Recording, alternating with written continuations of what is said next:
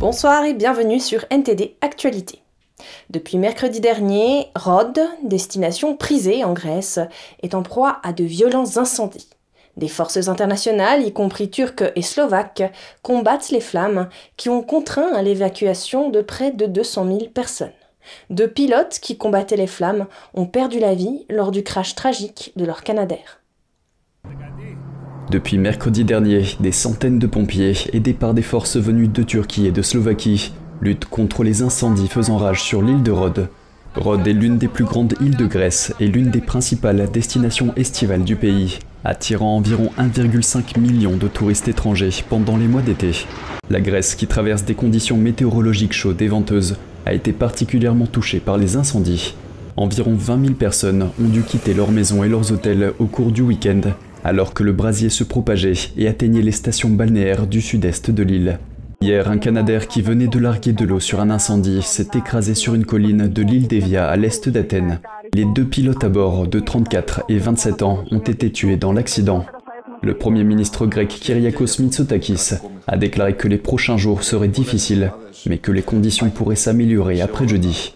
Ce mois-ci, des vagues de chaleur ont balayé l'Amérique du Nord, le sud de l'Europe et la Chine. Plusieurs foyers d'incendie se sont également déclarés dans le sud-est de la France mardi après-midi. Près de l'aéroport de Nice, une centaine de pompiers ont été déployés pour circonscrire un incendie de forêt. Celui-ci a touché une zone inhabitée proche d'une autoroute sans faire de victimes. Et selon une étude publiée ce mardi par des scientifiques du groupe World Weather Attribution, le changement climatique provoqué par l'homme aurait joué un rôle, je cite, absolument accablant dans les vagues de chaleur extrêmes qui ont balayé l'Amérique du Nord, l'Europe et la Chine ce mois-ci. Il convient toutefois de souligner certaines limites potentielles de l'étude. L'étude ne s'est intéressée qu'à certains phénomènes météorologiques extrêmes et non à des cas moyens. Elle part également de l'hypothèse que le réchauffement climatique est le principal facteur influençant les extrêmes au-delà de la variabilité naturelle d'une année sur l'autre. Les études comparatives telles que celles-ci doivent s'appuyer sur une certaine mesure sur la modélisation, mais les modèles ne sont pas toujours fiables. Les résultats de l'étude n'ont pas encore été évalués par les pairs. Et le cofondateur de Climate Debate UK, Ben Pyle, nous a donné un autre point de vue sur les récentes vagues de chaleur et les phénomènes météorologiques extrêmes. Bonjour Ben, merci beaucoup d'être venu. On a l'impression qu'il y a un consensus scientifique sur le fait que l'homme est à l'origine du changement climatique. Qu'en pensez-vous? L'homme est probablement à l'origine d'un certain degré de changement climatique. Il y a de très bonnes preuves que le monde s'est réchauffé. Et il est relativement bien établi que le CO2 supplémentaire que nous avons introduit dans l'atmosphère a contribué à ce réchauffement. Le changement climatique n'entre pas dans la même catégorie que le réchauffement de la planète.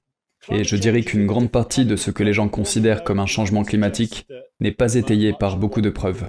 Donc il se peut qu'il y ait davantage de vagues de chaleur, et nous pouvons accepter que cela soit le résultat d'une planète plus chaude, ce qui semble être une conséquence inévitable de l'augmentation de la température, mais par exemple, il n'y a pas plus de tempêtes, et nous ne voyons pas nécessairement plus de sécheresse, plus d'inondations et d'autres phénomènes de ce genre.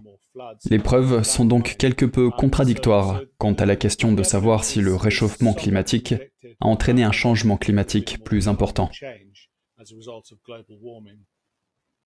Qu'en est-il des reportages sur les phénomènes météorologiques extrêmes et les incendies de forêt en Grèce? Si cela n'est pas lié au changement climatique, que peuvent en penser nos téléspectateurs? Les vagues de chaleur et les incendies ont toujours existé. En fait, dans le passé, ils ont été beaucoup plus dramatiques. Le consensus scientifique de la dernière décennie a suggéré que le monde verrait 25% de zones brûlées en moins à l'ère du changement climatique. Nous n'assistons pas à une crise climatique, même si nous observons des preuves du changement climatique et du réchauffement de la planète. Comment pouvons-nous avoir un débat scientifique plus ouvert? Je pense que les gens doivent s'impliquer. Et je pense que les gens doivent questionner la science. Malheureusement, les gens ont tendance à vouloir dépendre de la science institutionnelle et des universités pour que ces choses entrent dans la compréhension du fonctionnement du monde et de ce qui se passe. Il semble que beaucoup de ces histoires aient été amplement exagérées pour des raisons politiques. Il faudra donc que le public s'implique pour remettre la démocratie au cœur de l'élaboration des politiques. Je pense que nous commençons à le voir dans l'élection partielle qui s'est tenue récemment à Uxbridge et en général sur les médias sociaux. Les gens commencent à exprimer un point de vue très différent sur la science dominante et les opinions politiques dominantes, et commencent à lancer un défi sérieux à ce qui a été pendant trop longtemps un consensus incontestable.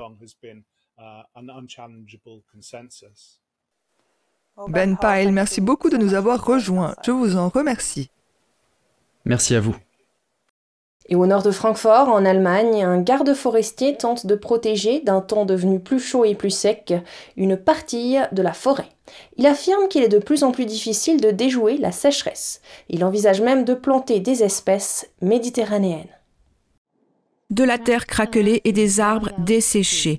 Ces scènes sont déchirantes pour le garde forestier allemand Ralf Jekyll, qui a restructuré cette forêt près de Francfort pour la rendre plus résistante. Selon lui, il est de plus en plus difficile d'assurer la pérennité de la forêt. La raison, un climat plus chaud et plus sec. Jekyll s'occupe d'environ 14 000 hectares de forêt dans l'état de Hesse. Rien que cette année, l'objectif est de planter jusqu'à 5 millions de nouveaux arbres. Mais la forêt pousse sur de la roche et il est donc difficile de retenir l'eau. Sur les sites présentant des conditions extrêmes, les espèces d'arbres sur lesquelles nous comptons massivement pour l'avenir n'ont pas survécu non plus. Il y a environ 25 ans, Yekel a commencé à remplacer les épicéas par des chênes et des sapins de Douglas qui semblaient mieux résister au temps de plus en plus chaud et sec. Cette année, ces sapins se sont desséchés. Une infestation de champignons n'a fait qu'aggraver la situation. Ces dernières années, nous avons remplacé de nombreuses espèces d'arbres moins résistantes sur les sites à risque, en mettant l'accent sur l'épicéa. Nous pensions que nous étions en train de construire une forêt stable, prête pour l'avenir. Nous y croyons toujours, mais cela devient de plus en plus difficile. Cela nous rend tristes. Cela nous décourage également.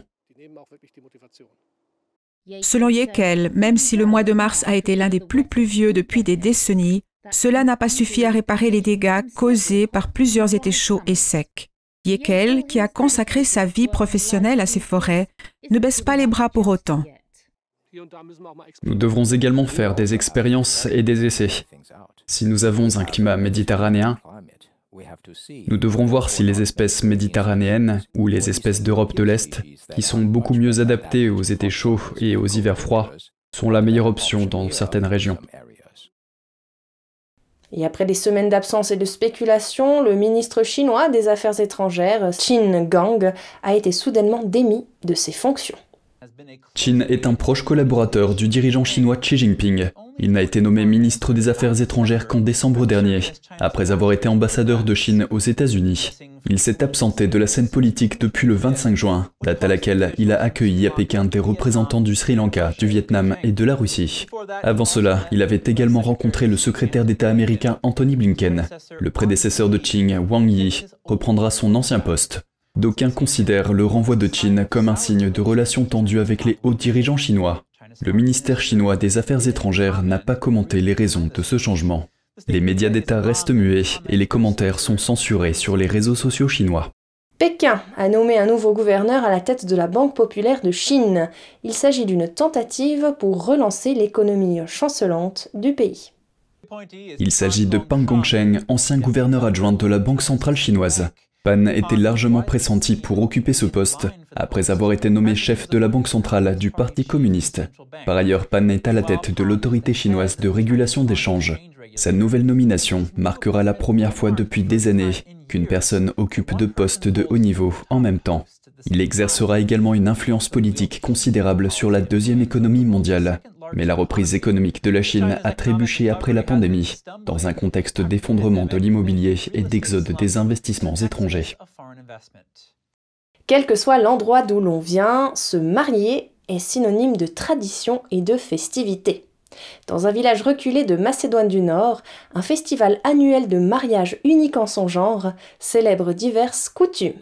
Un reportage de NTD signé Andrew Thomas. Chaque année, le jour de la Saint-Pierre, Galichnik organise un événement culturel unique qui attire des milliers de visiteurs. Le village reculé de Galichnik, dans le nord de la Macédoine, se trouve à environ 80 km au sud-ouest de la capitale, Skopje. Il y a un dicton à Galichnik. Où que vous soyez, le jour de la Saint-Pierre, vous devez être à la maison. C'est ainsi depuis les temps anciens et c'est pourquoi tous les mariages ont été célébrés le jour de la Saint-Pierre. Le village pittoresque est surtout connu pour son traditionnel festival du mariage. Cette année, il fête son 60e anniversaire. Chaque année, un couple est choisi pour se marier de manière traditionnelle. Il y avait un avis de participation au mariage de Galichnik, où les couples s'inscrivent en donnant des informations générales sur eux, leur origine de Galichnik et d'autres critères qui déterminent quel couple est sélectionné pour le mariage. Le festival se caractérise par de nombreuses coutumes et rituels uniques. Le marié est rasé devant une fontaine, ce qui symbolise son entrée dans la vie d'homme. Mon mode de vie est basé sur la culture, la tradition, l'ethnologie, l'anthropologie, la musique et la danse traditionnelle, et être choisi pour le mariage de Galichnik, c'est un vœu qui se réalise. La mariée arrive à l'église à cheval, accompagnée d'un cortège animé de parents et d'amis. Elle est vêtue de plus de 40 pièces différentes de vêtements brodés et ornés. Pour beaucoup, c'est une partie de leur identité. Nous parlons toujours de notre culture macédonienne, de nos traditions, de notre folklore. Ma femme a toujours rêvé de venir assister au mariage des Galichnik, pour qu'elle puisse assister à la façon dont la tradition se perpétue. C'est au cours de ces deux journées très animées de la mi-juillet que le village est le plus fréquenté. Mais à la fin de l'été, il ne restera plus que trois personnes dans le petit village de montagne, jusqu'à la prochaine saison des mariages. Et c'est ainsi que s'achève cette édition. Merci de nous avoir suivis. Je vous rappelle que vous pouvez retrouver tous les programmes de NTD sur Ganjing World, la plateforme 100% propre pour apprendre, partager, s'amuser ou être inspiré. Pour cela, il vous suffit de taper www.ganjing.com fr ou de cliquer sur le lien qui se trouve sous notre vidéo YouTube. On se retrouve demain à 20h pour une nouvelle édition et d'ici là, je vous souhaite à toutes et à tous et au nom de toute l'équipe, une excellente soirée sur NTD.